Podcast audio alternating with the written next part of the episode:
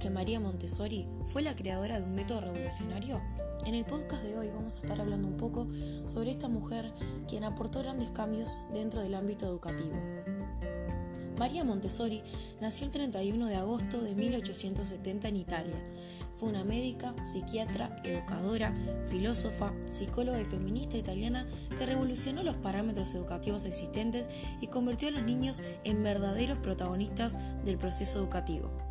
La protagonista de nuestro podcast ahora ha dado forma al método Montessori, un método de enseñanza innovador para la época. Este era un método basado en la creencia de que los niños son sus maestros y aprenden los conceptos básicos de lectura y escritura antes de los 6 años. María Montessori rompió las barreras de género y expectativas en la era, ya que fue una de las primeras mujeres graduadas en medicina en Italia específicamente en el año 1896.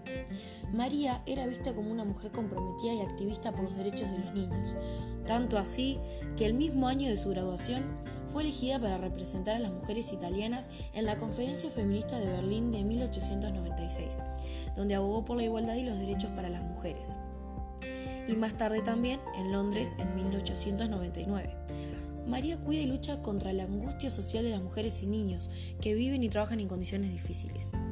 Montessori también inició su proyecto educativo con todo el bagaje intelectual y la experiencia que adquirió, su investigación educativa comienza con niños discapacitados psíquicos o físicos y con riesgo de exclusión social.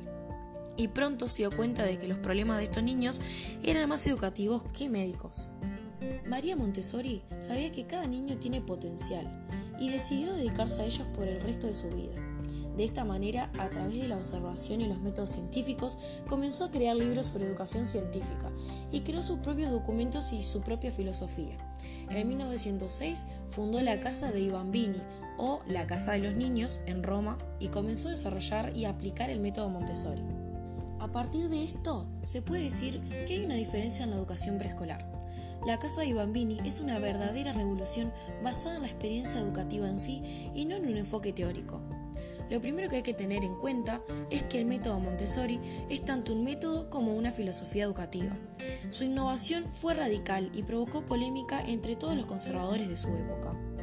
La pedagogía Montessori proporciona conocimientos sobre el desarrollo psicológico y emocional para que podamos confirmar que el niño se está desarrollando de manera sana. Su construcción metodológica se basa en seis principios, autocontrol, independencia, iniciativa, elección, desarrollo de la voluntad y autodisciplina. Este método enfatiza la necesidad de favorecer el desarrollo natural de las aptitudes de los alumnos a través de la autodirección, la exploración, el descubrimiento, la práctica, la colaboración, el juego, la concentración profunda, la imaginación o la comunicación. Montessori también afirmó que la educación se basa en un triángulo formado por el amor, el ambiente que los rodea y la relación entre los adultos y los niños. La educación debe ser una técnica de amor y respeto, y las condiciones espaciales y materiales son importantes para el desarrollo intelectual y social del niño, por no decir fundamentales. María Montessori nunca tuvo la intención de crear un genio, sino que quería darles a todos la oportunidad de desarrollar sus habilidades. Ella decía que la mente de un niño, en sus etapas más tempranas, es absorbente como una esponja y más adelante es razonadora e integradora de todo lo que vive y pasa a su alrededor. Todo eso reelabora su personalidad, por supuesto. En su método también menciona el papel de un maestro. Para ella se debe guiar al niño y hacerle descubrir un ambiente cómodo y confortable Además, ella cree que es necesario hacerle saber al niño que puede actuar independientemente de los adultos. Por otra parte, los nuevos roles y perspectivas de los docentes son uno de los cambios exponenciales en su pedagogía.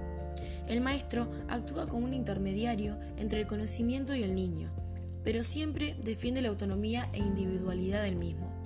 María Montessori cree firmemente en el hecho de que los niños criados en libertad y respeto serán los recreadores de la humanidad, asegurando la victoria de la paz y la justicia. Finalmente, María Montessori murió el 6 de mayo de 1952 en su casa a la edad de 82 años.